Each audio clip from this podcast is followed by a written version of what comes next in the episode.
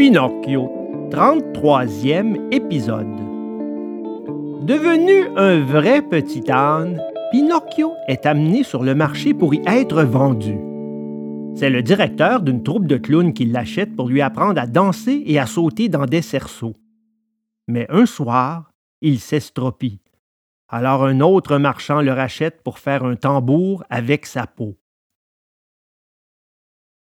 Voyant que la porte ne s'ouvrait pas, le petit homme l'enfonça d'un violent coup de pied.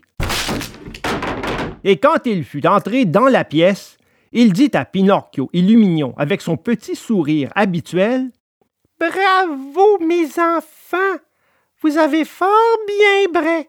Je vous ai tout de suite reconnu à votre voix, et c'est pourquoi vous me voyez ici. À ces mots, les deux anneaux restèrent tout penauds, la tête baissée, les oreilles basses et la queue entre les jambes. D'abord, le petit homme leur lissa le poil, les caressa, les palpa, puis il sortit son étrille et se mit à bien les étrier.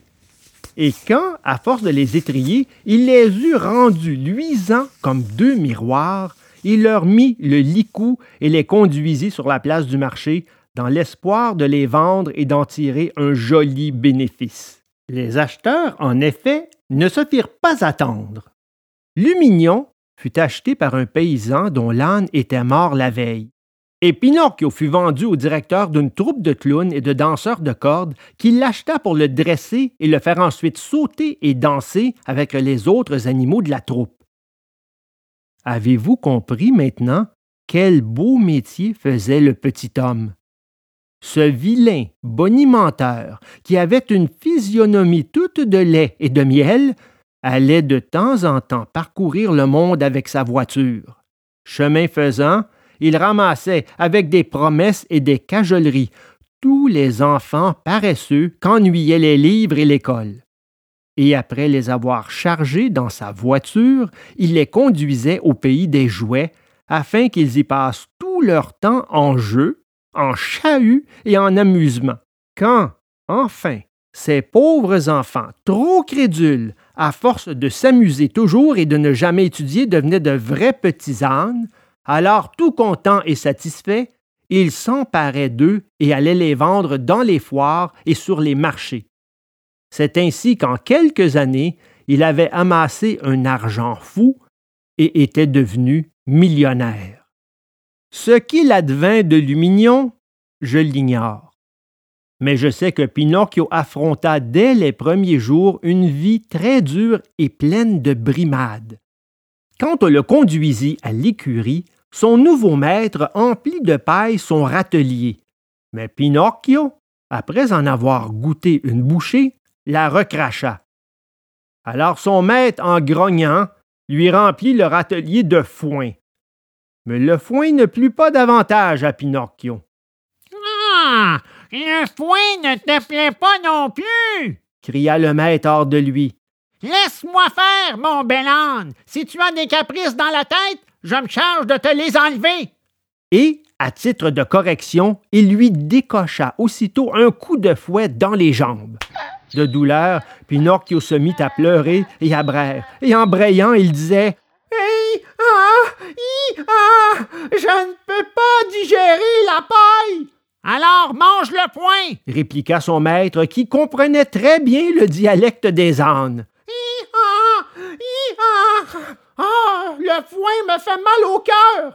Tu voudras peut-être qu'un âne comme toi, je le nourrisse d'un blanc de poulet et de chapon en galantine? répliqua son maître de plus en plus furieux en lui décochant un second coup de fouet. À ce second coup, Pinocchio, par prudence, se calma sur le champ et garda le silence. On ferma l'écurie. Pinocchio resta seul, et comme il y avait longtemps qu'il n'avait rien mangé, il commença à bâiller de faim. Et en bâillant, il ouvrait une bouche large comme un four. En fin de compte, ne trouvant rien d'autre dans leur atelier, il se résigna à mâcher un peu de foin. Et après l'avoir bien mâché, il ferma les yeux et l'avala. Ce foin n'est pas mauvais, se dit-il alors en lui-même. Mais comme il aurait mieux valu que je continue à étudier. En ce moment, au lieu de foin, je mangerai un morceau de pain frais avec une belle tranche de saucisson. Oh, tant pis. Prenons notre mal en patience. Le lendemain matin, en s'éveillant, il chercha tout de suite dans leur atelier un reste de foin. Mais il n'en trouva pas, car il avait tout mangé pendant la nuit.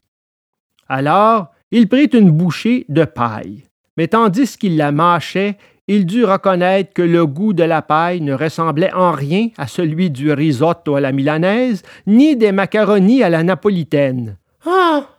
Prenons notre mal en patience, répéta-t-il en continuant à mâcher.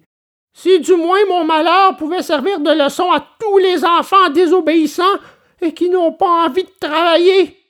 Oh, prenons notre mal en patience. Oh, en patience. Je t'en ficherai de la patience, hurla son maître qui entrait à cet instant même dans l'écurie. Tu crois peut-être, mon bel âne, que je t'ai acheté uniquement pour te donner à boire et à manger? Je t'ai acheté pour que tu travailles et pour que tu me fasses gagner beaucoup d'argent. Allez, hop, un peu de courage. Viens avec moi dans le cirque et là, je t'apprendrai à sauter dans les cerceaux, à crever de la tête tes tambours de papier et à danser la valse et la polka en te tenant debout sur tes pattes derrière. Le pauvre Pinocchio dut, de gré ou de force, apprendre toutes ces belles choses. Mais pour les apprendre, il lui fallut trois mois de leçons et des coups de fouet à lui arracher le poil. Enfin, le jour vint où son maître put annoncer un spectacle vraiment extraordinaire. Les affiches de diverses couleurs, collées au coin des rues, disaient ceci. Grand spectacle de gala. Ce soir, auront lieu les sauts habituels et des exercices surprenants exécutés par tous les artistes et par tous les chevaux des deux sexes de la compagnie. De plus, on verra pour la première fois le célèbre âne Pinocchio, dit l'étoile de la danse. Le théâtre sera illuminé à giorno. Ce soir-là, comme vous pouvez l'imaginer, une heure avant le début du spectacle, le théâtre était plein à craquer. On ne trouvait plus une seule place, ni fauteuil, ni loge. Les aurait-on même payés à prix d'or? Les gradins du cirque fourmillaient de petits garçons, de petites filles et d'enfants de tous âges qui attendaient avec une impatience fébrile de voir danser le célèbre âne Pinocchio. La première partie du spectacle terminée, le directeur de la compagnie, en habit noir, culotte courte blanche et bottes de peau qui lui montaient jusqu'au-dessus des genoux, se présenta devant le public et, après s'être profondément incliné, commença avec beaucoup de solennité l'extravagant discours que voici. Respectable assistance, mesdames et messieurs, l'humble sous-signé étant de passage en votre illustre cité, a voulu se procréer l'honneur non moins que le plaisir de présenter à cet intelligent et considérable auditoire un âne célèbre qui a déjà eu l'honneur de danser devant Sa Majesté l'empereur de toutes les principales cours d'Europe. Et, en vous remerciant, aidez-nous de votre encourageante présence et soyez indulgents. Ce discours fut accueilli par beaucoup d'éclats de rire et d'applaudissements, mais les applaudissements redoublèrent et devinrent une sorte d'ouragan à l'apparition de l'âne Pinocchio au milieu du cirque. Il était paré comme les jours de fête. Il avait une bride neuve de cuir reluisant, avec boucles et bossettes de cuivre. Un camélia blanc à chaque oreille la crinière divisée en boucles retenues par de petits nœuds de soie rose, une grande écharpe d'or et d'argent lui saignait la taille, et sa queue était toute tressée de rubans de velours amarante et bleu. Bref, c'était un petit âne à vous faire tomber amoureux. Le directeur, en le présentant au public, ajouta ces quelques petits mots. Cher et respectable auditeur, je ne vous cacherai pas ici les grandes difficultés qu'il m'a fallu vaincre pour comprendre et assujettir ce mammifère, quand il paissait librement de montagne en montagne dans les plaines de la zone torride. Observez, je vous prie, quelle sauvagibie transparaît dans ses yeux, de telle sorte que tous les moyens ayant été vains pour le faire vivre en quadrupède civilisé, j'ai dû plusieurs fois recourir à l'aimable langage du fouet. Mais toutes les gentillesses que je lui faisais, au lieu de m'attirer son affection, m'ont dégagné davantage son cœur. Cependant, moi, suivant le système de Galles, je trouvai dans son crâne un petit cartage osseux que la faculté de médecine de Paris elle-même reconnut être le bulbe générateur des cheveux et de la danse pyrique. C'est pour cette raison que j'ai décidé de lui apprendre non seulement les divers sauts de cerceaux et des cercles de tonneaux garnis de papier, mais aussi la danse, admirer et juger. Avant toutefois de prendre congé de vous, permettez-moi, mesdames, mesdemoiselles, messieurs, de vous inviter à notre matinée de demain soir. Mais dans l'apothéose où le temps pluvieux nous menacerait de pluie, le spectacle de demain soir serait retardé jusqu'à demain 11 heures du matin de l'après-midi. Ici, le directeur fit de nouveau une profonde révérence, puis, se tournant vers Pinocchio, il lui dit Courage, Pinocchio! Avant de commencer vos exercices, saluez cette honorable assistance, dames, messieurs et enfants. Docile, Pinocchio plia tout de suite ses deux genoux de devant jusqu'à terre et resta agenouillé jusqu'à ce que le directeur, faisant claquer son fouet, lui cria Au pas! Alors le petit âne se dressa sur ses quatre pattes et se mit à tourner tout autour du cirque en marchant au pas. Un moment après, le directeur cria Au trot! et Pinocchio, obéissant au commandement, se mit à trotter.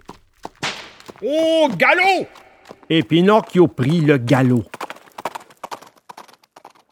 Au triple galop! Et Pinocchio passa au grand galop. Mais alors qu'il courait comme un cheval de course, le directeur, levant le bras en l'air, tira un coup de pistolet. À ce coup, le petit âne, feignant d'être blessé, tomba de tout son long dans le cirque comme s'il était vraiment mourant. Il se releva au milieu d'une salve d'applaudissements, de cris et de battements de mains qui montaient jusqu'aux étoiles. Alors, tout naturellement, il leva la tête et regarda en l'air. En regardant, il vit dans une loge une belle dame qui portait au cou une grosse chaîne d'or à laquelle était suspendu un médaillon. Dans le médaillon, il y avait le portrait d'un pantin. Ce portrait est le mien! Cette dame est la fée! se dit Pinocchio, la reconnaissant tout de suite. Et se laissant vaincre par la joie, il voulut crier Mais au lieu de ces paroles, il lui sortit de la gorge un braiement si sonore et si long qu'il fit rire tous les spectateurs et surtout les enfants qui se trouvaient là. Alors le directeur, pour lui apprendre et lui faire comprendre qu'il n'est pas bien élevé de braire devant le public, lui donna un coup de manche de fouet sur le nez. Le pauvre petit âne, sortant sa langue, se lécha le nez pendant au moins cinq minutes, croyant peut-être apaiser ainsi la douleur qu'il avait ressentie.